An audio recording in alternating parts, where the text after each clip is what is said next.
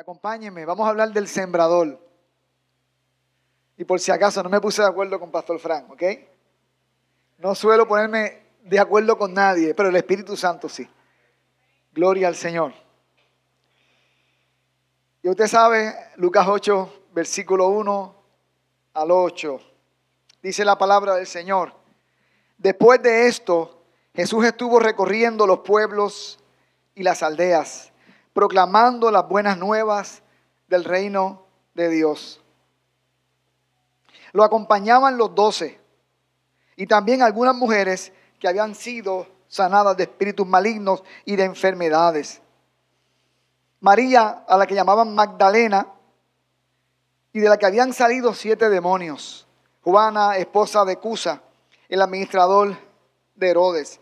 Susana y muchas más que los ayudaban con sus propios recursos. De cada pueblo salía gente para ver a Jesús. Y cuando se reunió una gran multitud, Él les contó esta parábola. Un sembrador salió a sembrar, a esparcir la semilla.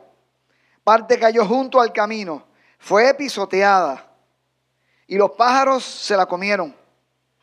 Otra parte cayó sobre las piedras y cuando brotó, las plantas se secaron por falta de humedad.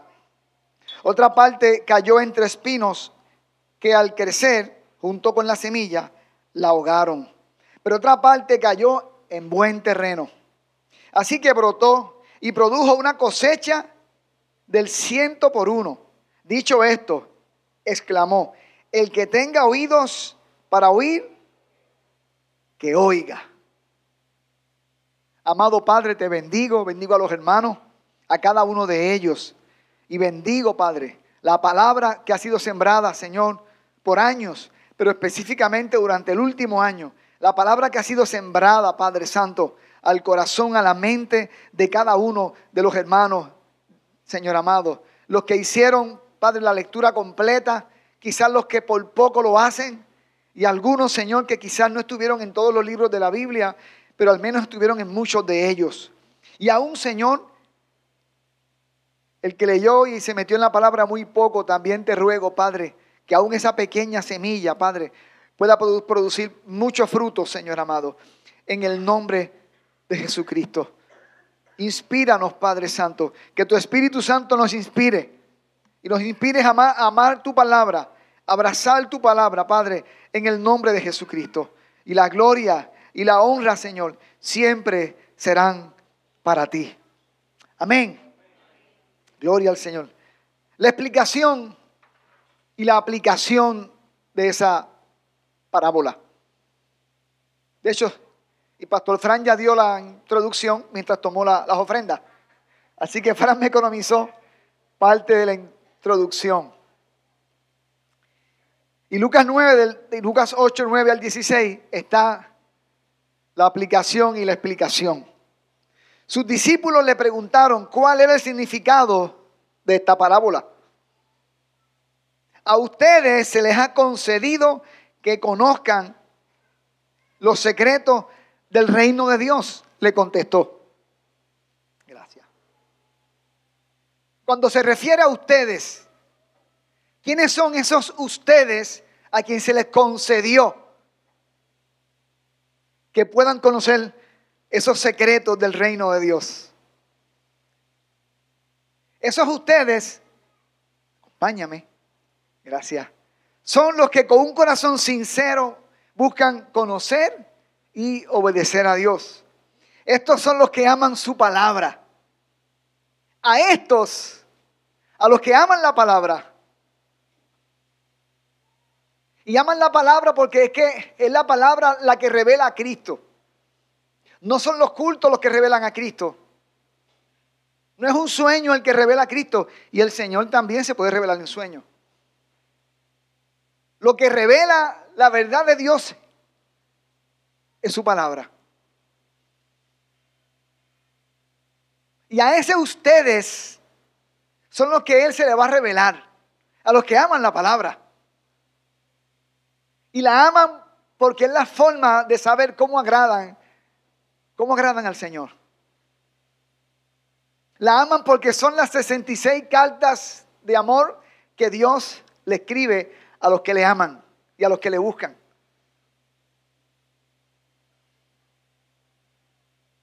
Fíjate que ese ustedes no son necesariamente gente perfecta. No son gente que necesariamente no cometen errores. Ese ustedes son quizás los que menciona en la bienaventuranza, los pobres de espíritu. Los que saben que son tan pobres en su espíritu que dependen de, de la palabra. ¿A quién una madre alimenta? A un bebé que está aquí, que está llorando. Y las mamás que ya tienen mucha experiencia, a veces pueden pasar cerca de una, de una, de una mujer recién eh, este, que dio a luz y escucha el llanto inmediatamente una mamá experta que dice, ese niño lo que tiene es hambre. Pégale la teta para que se le vaya el llanto.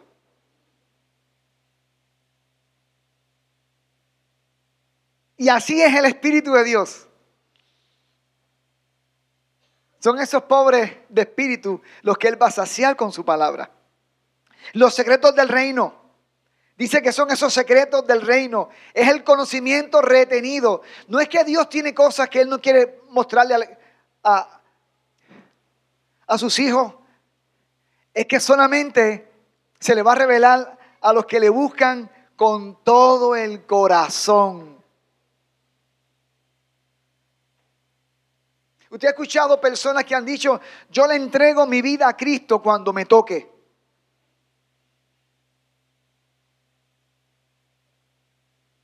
Pues yo te cambio esa, esa propuesta. Él se te va a revelar, Él te va a tocar cuando lo busques.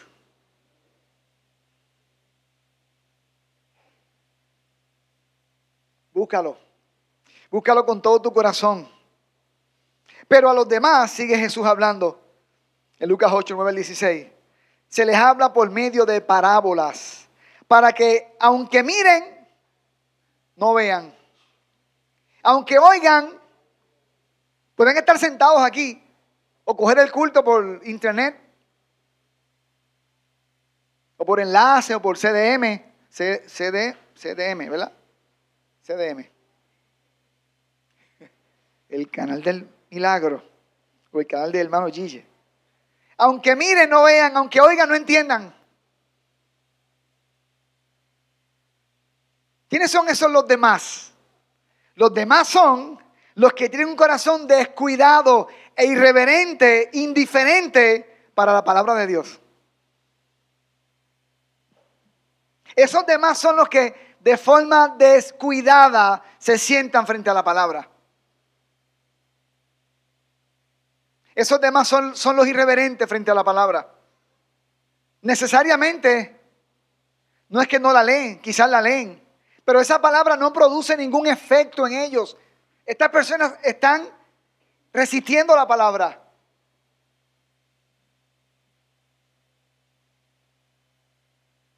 Y digo esto, hermano, a los mismos que yo felicité. Tenga mucho cuidado de pensar que ya usted leyó la Biblia de tapa a tapa. Eso es solamente es un pasito nada más. Ahora es que esa palabra se vuelva viva dentro de tu vida y se manifieste en todos los aspectos dentro de tu vida. Teología no salva a nadie. A quien Jesús se le, reveló no fue a los maestros de la ley, fue a los simples, a los sencillos. Los que tomaban esa palabra con mucha reverencia.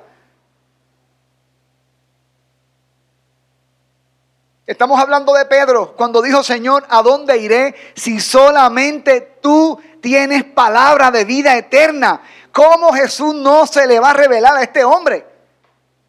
Cuando está reconociendo que la única palabra dada que viene del cielo es la de Él. Por eso es que Él le hace unas revelaciones extraordinarias a Pedro. Usted y yo no estamos llamados a ser los demás. Usted y yo estamos llamados a ser los que tomamos la palabra, los que comen la palabra. Porque entendemos lo que Jesús dijo, no solamente de pan vive el hombre, sino de toda palabra que sale de la boca de Dios.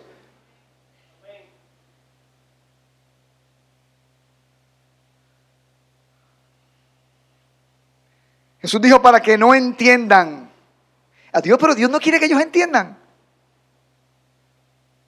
Escuchan, son la gente que escuchan la palabra. ¿Tú sabes por qué no la entienden? Porque resisten la palabra.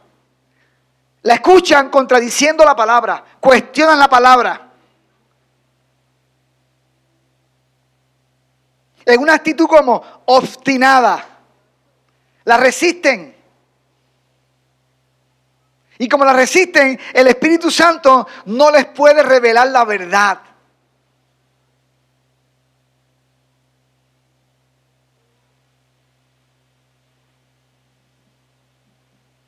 Y déjame aclarar, déjame aclarar algo.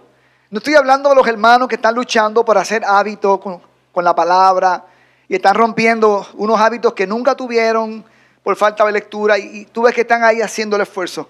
Yo me refiero, hermano, a los que se exponen a la palabra, ya sea predicada, ya sea en audio, ya sea eh, este, leída, enseñada, y resisten, resisten la palabra.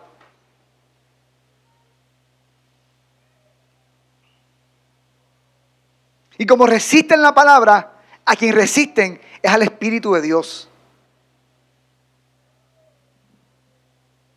Amén, amados míos. Porque sabes que, hermano, les tengo una, una noticia que ustedes muchos saben ya. Los seres humanos podemos resistir al Espíritu Santo. La gracia no es irresistible, la gracia es resistible. Esa es, esa es la tragedia. Que los hombres amaron más las tinieblas porque sus obras eran malas.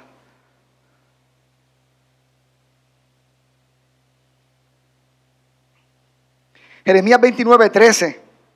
Ya advertía al pueblo de Israel diciéndole, el Señor por boca de este profeta, si me buscan de todo corazón, podrán encontrarme.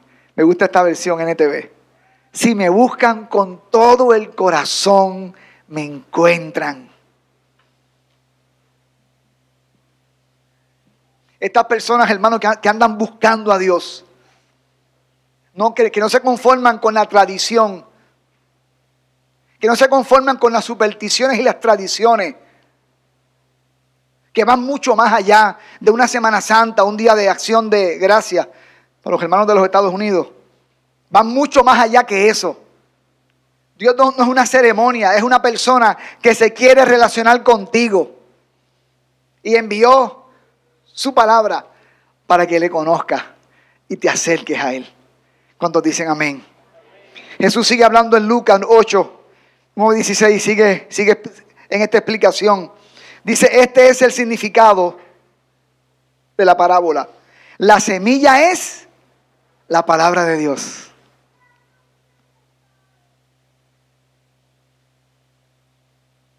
El sembrador.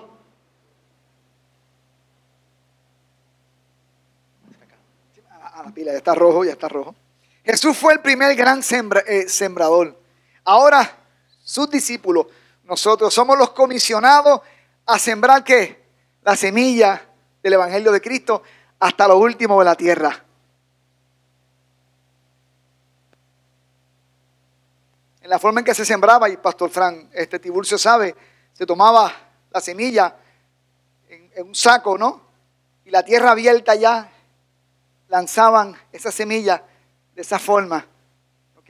Y el sembrador iba y lanzaba esa semilla. Nosotros somos esos sembradores en el siglo XXI. Estamos comisionados por Cristo para compartir las buenas nuevas con otras este, personas que no conocen al Señor. Yo no sé a cuánta gente tú le compartiste a Cristo este año. No sé cuánta gente pueden decir yo conocí al Señor gracias a esta persona.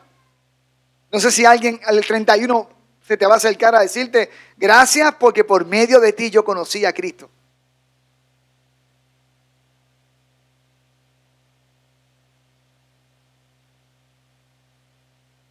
Los cristianos estamos llamados a servir. ¿Cuántos dicen amén?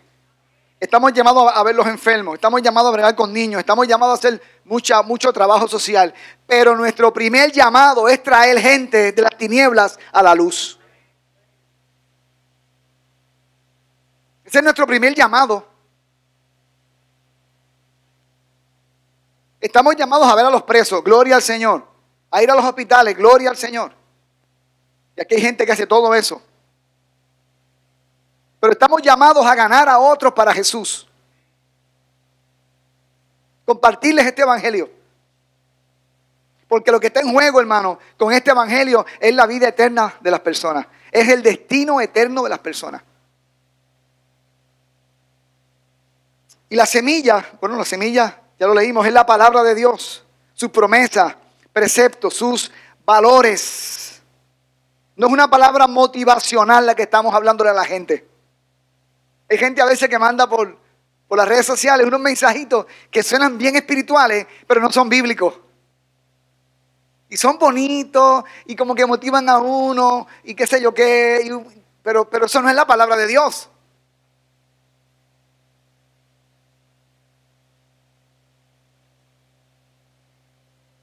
No es humana sabiduría lo que vamos a compartir con las personas, es la palabra de Cristo. Que la palabra de Dios more abundantemente en cada uno de nosotros para que podamos compartirla con otras personas.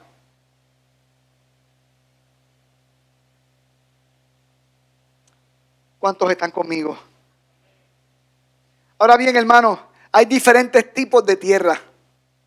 Los diferentes tipos de tierra que presentan las, las diferentes actitudes de nuestro corazón hacia la palabra de Cristo.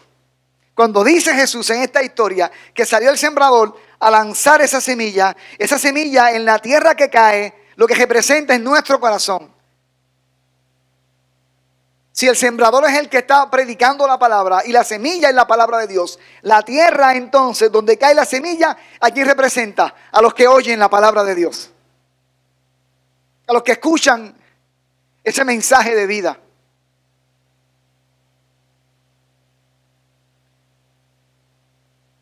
Y hay uno que él menciona, o quizás este primero que él está mencionando, habla de los de junto al camino, los que no se percatan de la realidad diabólica en el mundo. Qué pequeño salió ahí, tan grande que está aquí mis notas. Ahí dice los de junto al camino. Qué chiquito y qué feo salió. Es feo, pero se le quiere también. Te dijo mami cuando nací, es feo, pero, pero respira, está bien, déjelo nacer. Gloria al Señor. Él lo menciona en el verso 12. Los que están junto al qué? Junto al camino. Son los que oyen. ¿Los que qué? Los que oyen la palabra. Los que se sientan aquí cada domingo o van a la célula o la leen en su casa o la reciben de alguna manera, reciben la palabra, la oyen, pero luego viene el diablo. ¿Quién viene? El diablo. ¿Quién está hablando? Jesús. ¿Jesús habló de quién? Del diablo. Porque hay una corriente ahora en algunas iglesias que el diablo ni se mencione. Bueno, pues hay que censurar a Jesús. Porque fue el que más habló de este tema. Ay, no, no lo menciones porque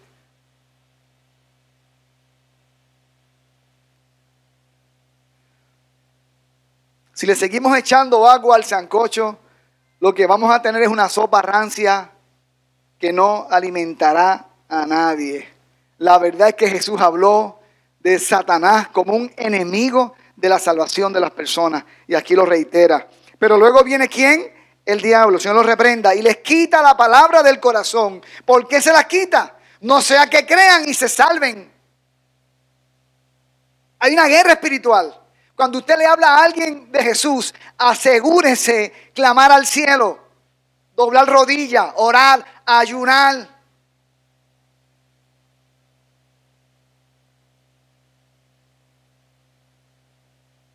Mire, no espere que se haga otro rolo para ayunar. Ayune. Saque dos o tres veces al mes y ayune. Usted quiere ver a Dios obrar cuando usted comparta la fe con otras personas. Eso es parte de esta guerra. Ore, ayune, clame. El diablo quita la palabra. ¿Y por qué quita la palabra? Porque él no quiere que la gente se salve. El diablo sabe que él no tiene eh, ninguna esperanza. El diablo sabe que sus días están contados. Y la meta de él no es solamente el irse al infierno, es arrastrar con él también parte de la creación que Dios tanto ama.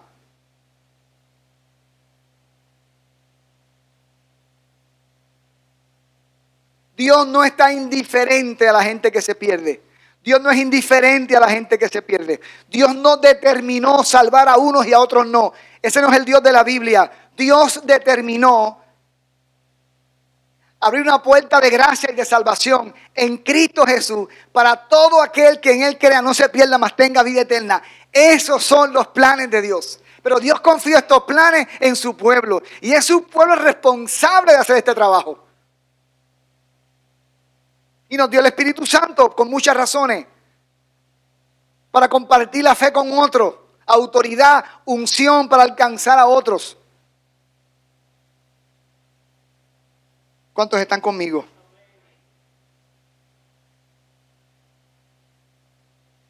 El diablo arrebata la palabra de los corazones que están como, se me fue la pantalla, descuidados y distraídos. Gente descuidada con la palabra. Gente que está distraída. Porque él sabe que la palabra desata fe en quien le escucha con qué? con deseo. La palabra no desata fe en todo el mundo. Donde la palabra va a producir fe es en el corazón hambriento.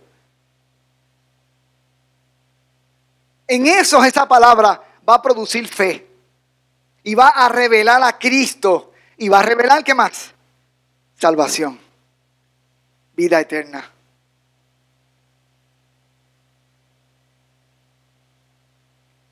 El segundo tipo de tierra y de corazón son los que están sobre la piedra. Son esos terrenos llenos de qué? Llenos de piedra. Imagínense que usted coja un puñado de, de vaya al parqueo, que se le tiró tosca, se le pasó una máquina, y usted entonces coja la semilla y la tire en el parqueo.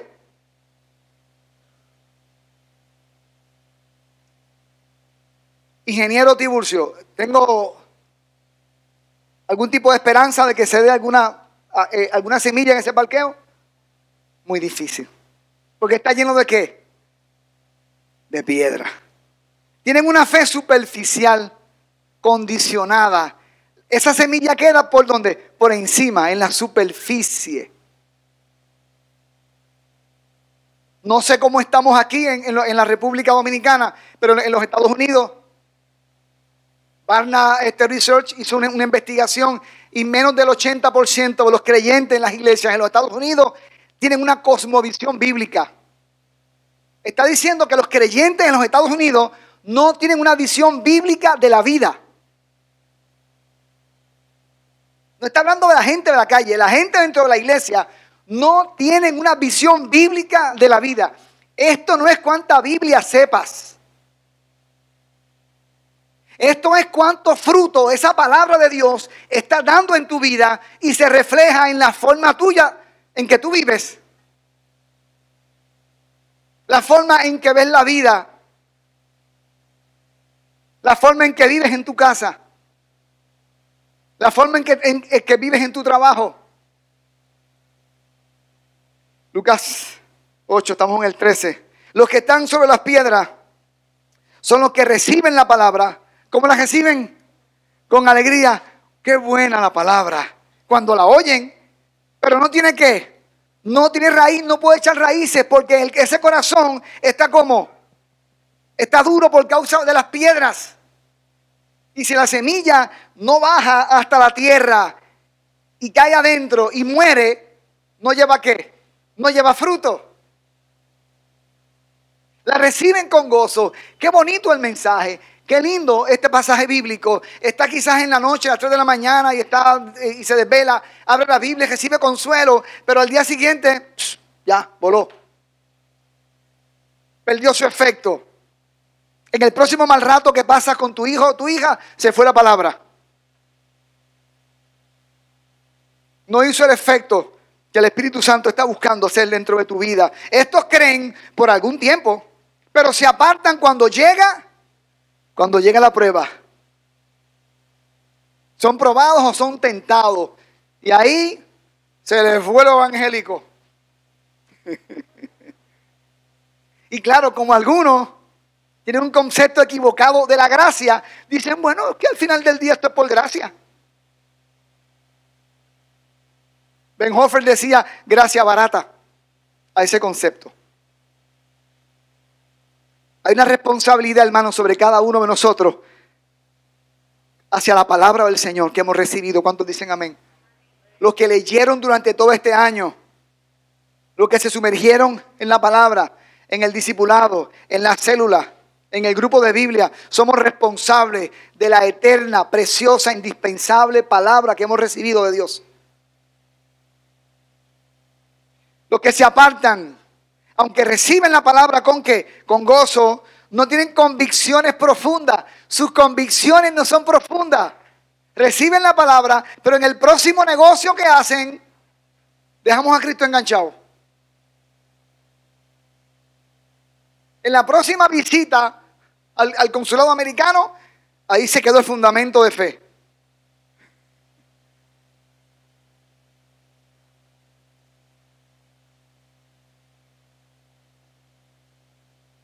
Cuando la chica eh, inconversa, preciosa y hermosa, que se sienta al lado tuyo en la universidad, la mira, ahí se quedó tu convicción de fe. O cuando el chico, en el caso de las jóvenes. ¿Estás aquí conmigo? Tercer terreno, la que cayó entre espinos. Estos son los que viven centrados en sus propios qué? En sus propios intereses. Hermano, yo quiero decirle algo con todo mi corazón.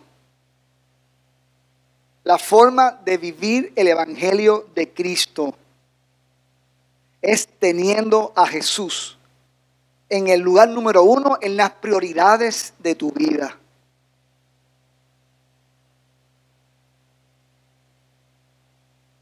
La relación más importante para un creyente se llama Jesús.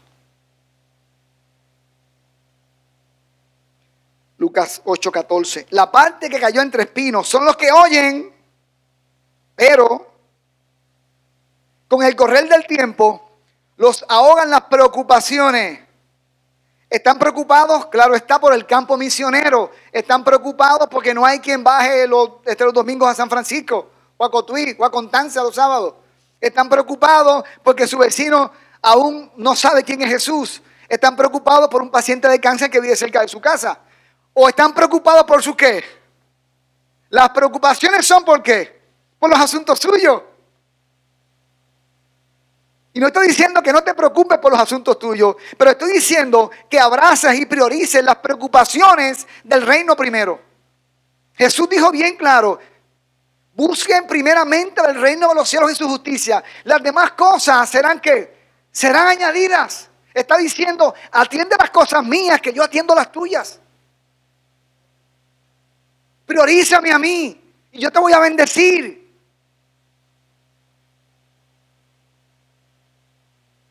Prioriza al Señor y Dios tiene para ti cosas tremendas. Pero estos creyentes está muy preocupado. ¿Por qué? Por su vida. ¿No dijo Jesús, miren las aves del campo? Contemplen las aves del campo. Nos invita a la contemplación. Contemplen los lirios del campo. Las aves de los cielos. ¿No cuido yo de ellas?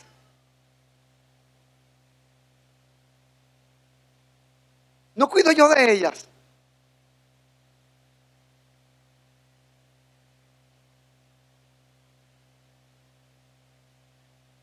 Las riquezas. Y tú dirás, pero yo no soy rico.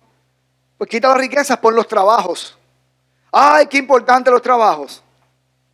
Y son importantes. Lo que pasa es que dejan de ser bendecidos por Dios cuando desplazas al Señor y tu trabajo es primero que cualquier cosa en la vida. Usted no vive para trabajar, usted vive para, para Él. Y parte de su vida para Él, usted tiene que trabajar.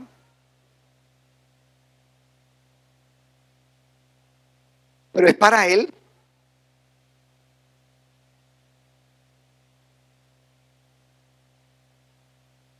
Ella no, me ha dado ese permiso para decirlo. Ismael está aquí sentada. ¿Usted sabe por qué está sentada aquí? Porque en su trabajo en Santiago, Iba a ponerle el día domingo para trabajar. Y le dijo al jefe, yo los domingos voy a la iglesia. Hasta una carta yo tuve que hacerle. ¿Se le al jefe la carta? Yo dije cosas bien feas. Mire, negrero, los domingos se trabajan, hijo del diablo, ¿qué usted se cree? ¿Tuviste la carta? Yo le dije todas esas cosas. Tú tapotás. Ahí está Ismael sentada. Cuando tú priorices a Dios, cuando tú honras a Dios, Dios te va a honrar a ti. Porque Dios honra a los que le honran.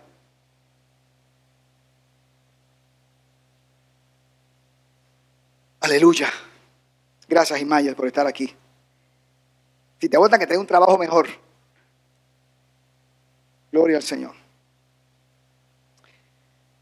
Y los placeres de esta vida, las preocupaciones, la riqueza y los qué, y los placeres de esta vida, ahogan esa palabra y no qué, y no maduran. Cuando habla de los placeres de la vida, no está diciendo de asuntos pecaminosos necesariamente. Es que nosotros estamos en una cultura, y lo he dicho otras veces, hedonista. Nuestra cultura, el principal Dios de este tiempo es Edom. El hedonismo lo que implica es, si te hace feliz, hazlo. ¿Usted ha escuchado eso? Y la filosofía de vida de la gente es ser feliz. Y mientras más feliz eh, eh, mucha gente eh, quiere ser, más infelices. El que busca la felicidad y vive para la felicidad y para sentirse bien y para lo que me haga sentir bien. Y voy a esa iglesia porque me siento bien ahí.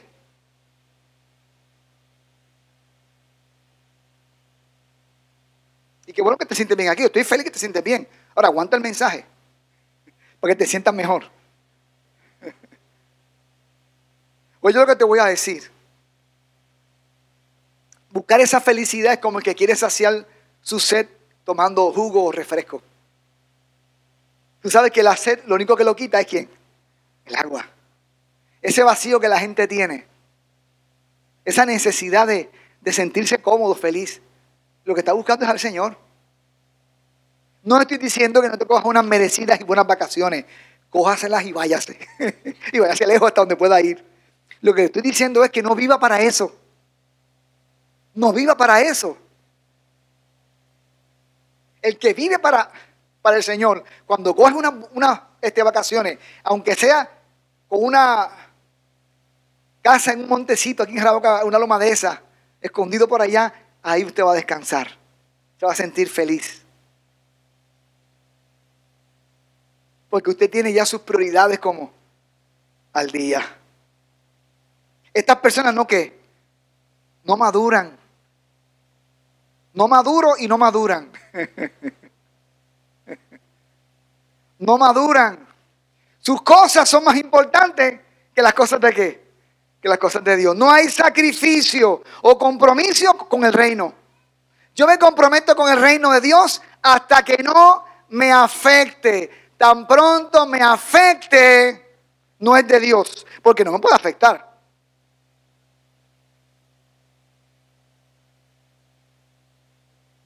Gracias por lo que han dicho esta mañana, cosas muy lindas de este servidor y de mi esposa Anabel y de nosotros. Muchas gracias. Algunos dijeron cosas como, qué bueno que vinieron para acá. Pues sabe, hubo sacrificios que hacer. Hubo cosas que echar a un lado. Hubo muchos intereses que echar a un lado. No fue con nuestra cara linda porque allá nos va a ir mejor. No, no fue mejor al principio. No fue terrible al principio. Los primeros cinco años fueron terribles aquí.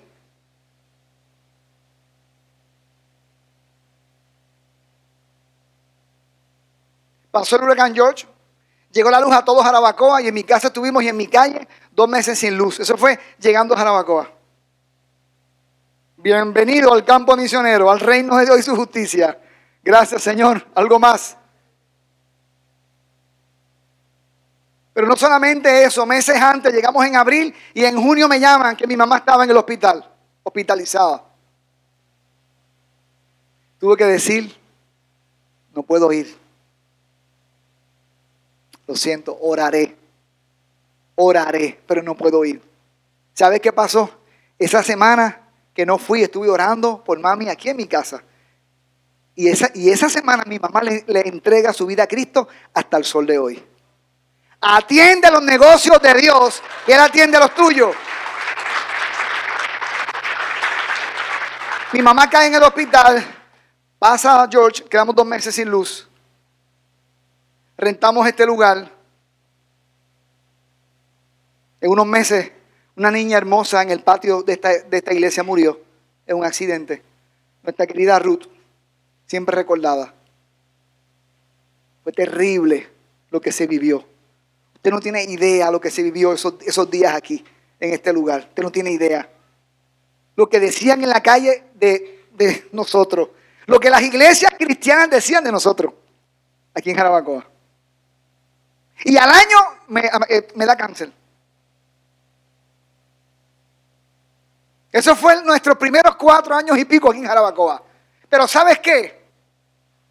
Qué privilegio es padecer y sufrir por la causa de Cristo. No estaba como César, el abusador lanzando droga en mi país. No estaba montando una empresa aquí en Jarabacoa. Estaba orando para que Dios traera vida a tu vida. Y eso costó un precio. Servir a Cristo cuesta. Si estás buscando algo fácil, este no es el sitio. Este no es el sitio. Lo que se enseña aquí es un evangelio de compromiso. El reino de los cielos primero. Amén. Y la gloria sea para Cristo. Porque no fue posible resistir todo ese tiempo si no fuera por la bendita gracia de Dios, que cuando fuimos débiles, Él nos hizo fuertes.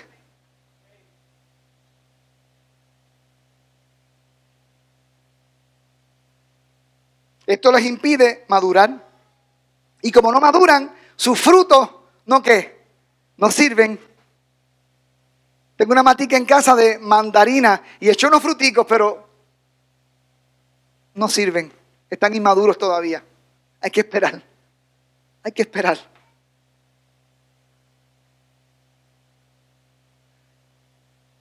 Usted ha recibido buena palabra. Aquí se enseña y se predica la palabra. Y el Espíritu de Dios está loco, deseoso, anhelante de ver frutos en nuestras planticas. Frutos que otros vengan a comer. Cuarto, la que cayó en buen terreno, un corazón perfecto para Dios.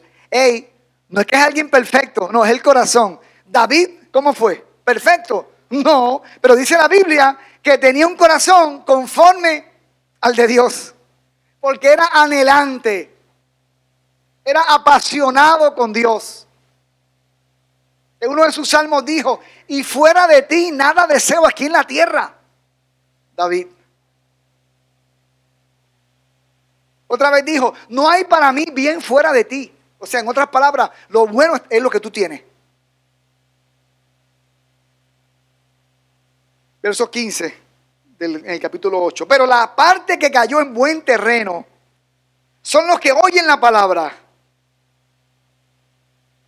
¿Qué hacen? La oyen. Oyen la palabra. Quizás no entienden bien, ¿verdad? El contexto. Quizás no entienden bien quién fue el autor de ese libro. Quizás aún, ¿verdad? Aún, un día, un día se supone que sepa. Quizás no saben tanto, ¿verdad? del exégesis de ese pasaje, pero lo está escuchando, lo está escuchando y esa palabra está que está entrando a su corazón, está entrando a su corazón y está cambiando su vida. Y la gente cerca de él se están dando cuenta, que algo le está pasando a esta persona. Y su familia se están dando cuenta. ¿Y qué le pasó? Y algunos dicen, es que en esos evangélicos le lavan a la gente el cerebro. Sí, muy sucio yo lo tenía y me lo lavaron. Estaba asqueroso mi cerebro. Y la palabra fue la que me lavó ese cerebro. Claro que sí. Dígale que sí.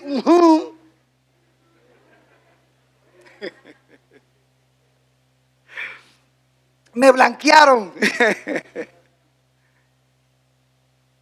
sí, Fran, ya sé lo que pensaste. Como, como el liceo de las águilas, lo blanquearon. Ya, yo sé lo que pensaste. Yo te conozco. ¿Cuántos están conmigo? Corazón como noble y bueno. Cuando bueno no en bondad, bueno en calidad. Un corazón que es bueno para la palabra, porque es noble, es humilde a la palabra y se rinde a la palabra.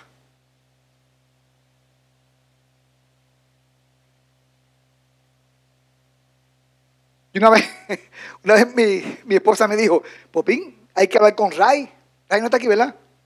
Ah, porque vamos a chismear de él. Mira, me dijo, vamos a hablar con Ray, porque Ray, cualquier llamado que hacen, él pasa al frente. No importa el llamado que fuera, él estaba aquí al frente. En convicción de pecado, lo que fuera. Y sabes qué, hermano, me encantan esas personas. Porque escuchan la palabra y como Job, Señor, por si acaso mis hijos han pecado contra ti. Pues es como, Señor, por si acaso he pecado contra ti. Porque escuchan la palabra con un corazón que no se sientan, escuchan la palabra. Eh, eh, perdón, no, no está en Génesis, está en Éxodo. está equivocado ese predicador. No están en esa actitud.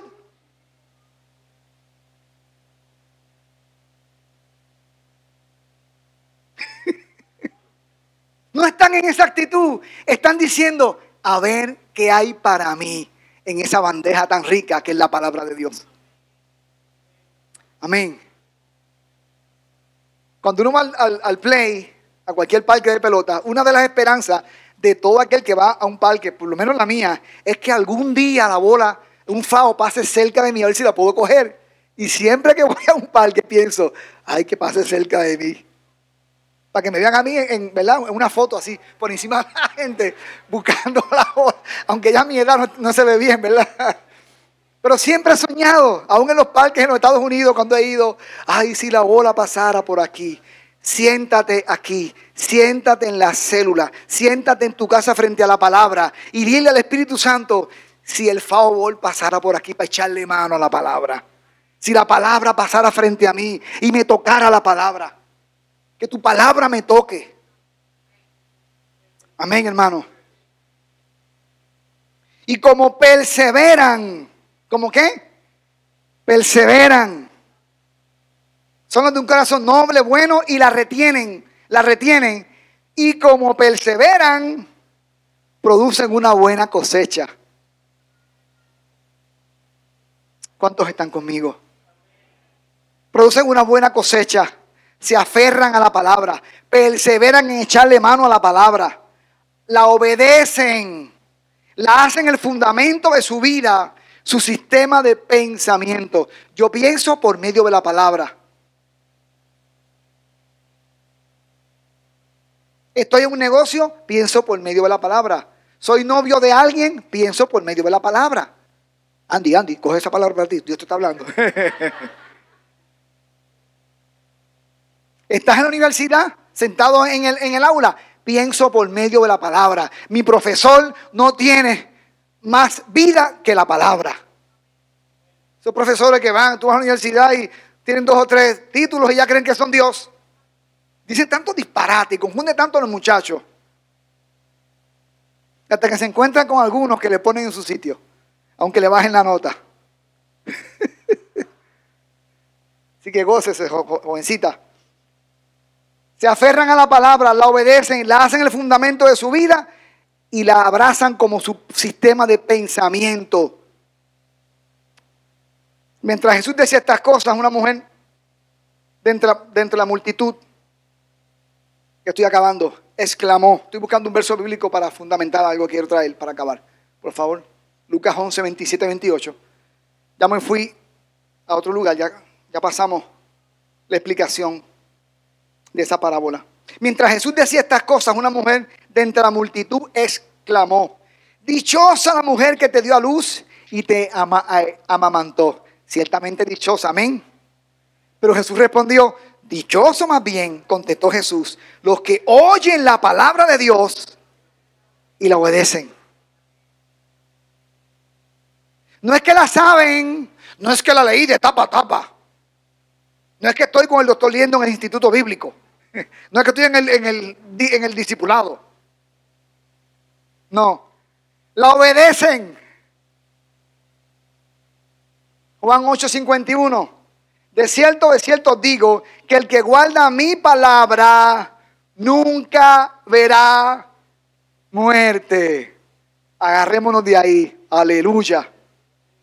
¿Cuántos dicen amén? Ya el tiempo se me fue. El apóstol Pablo, 1 Corintios 15, 1 a 2, versión NBI. Ahora, hermanos, quiero recordarles el evangelio que les prediqué, el mismo que recibieron, en el cual se mantienen firmes. Mediante este evangelio son salvos. Si se aferran a la palabra, ¿qué les qué? Que les prediqué. Está diciendo Pablo, aférrense a la palabra. Aférrense al evangelio de Cristo. Aférrense a la gracia de Dios que está revelada en Jesús. Amén. De otro modo, de otro modo, si no lo hacen, habrán creído en vano. Pero ustedes son de los que creen. Amén. Gloria al Señor. Hebreos 3, 7, 8. Y con esto termino. Porque ya hay que acabar. Porque el Espíritu Santo dijo, si hoy escuchan su voz, si hoy qué, no endurezcan sus corazones. Escúcheme hermano, escúcheme, escúcheme, atiéndame. Si el Espíritu Santo está dando instrucciones, si escuchan su voz, no endurezcan vuestros corazones. O sea, lo que está diciendo es, nosotros los seres humanos tenemos la capacidad de endurecer nuestro corazón.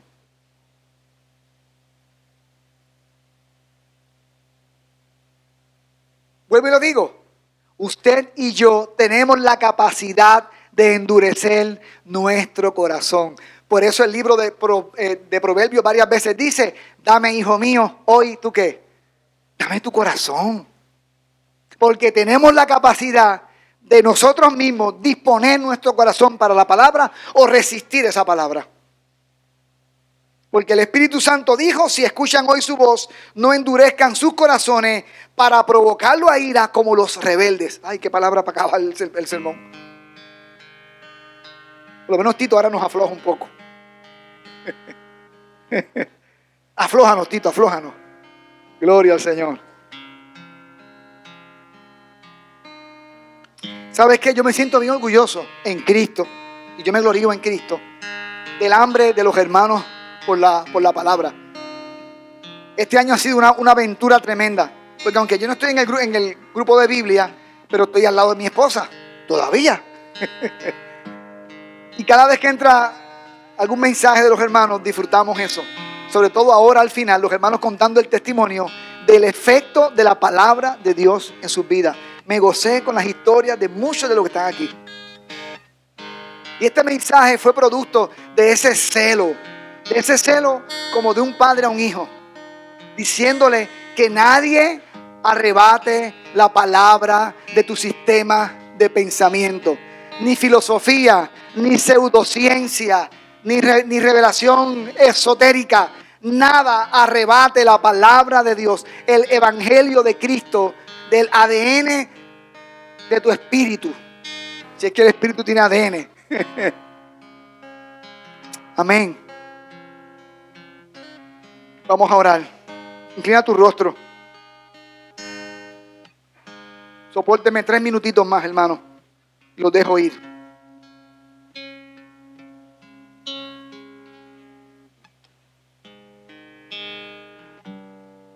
Mire, quizás usted dijo, yo no tengo la disciplina para meterme en el grupo de Biblia a leerla completa este año. Pues ponte como meta un libro de la Biblia. o el Salmo 119. Pero comprométete a pegarte a la palabra.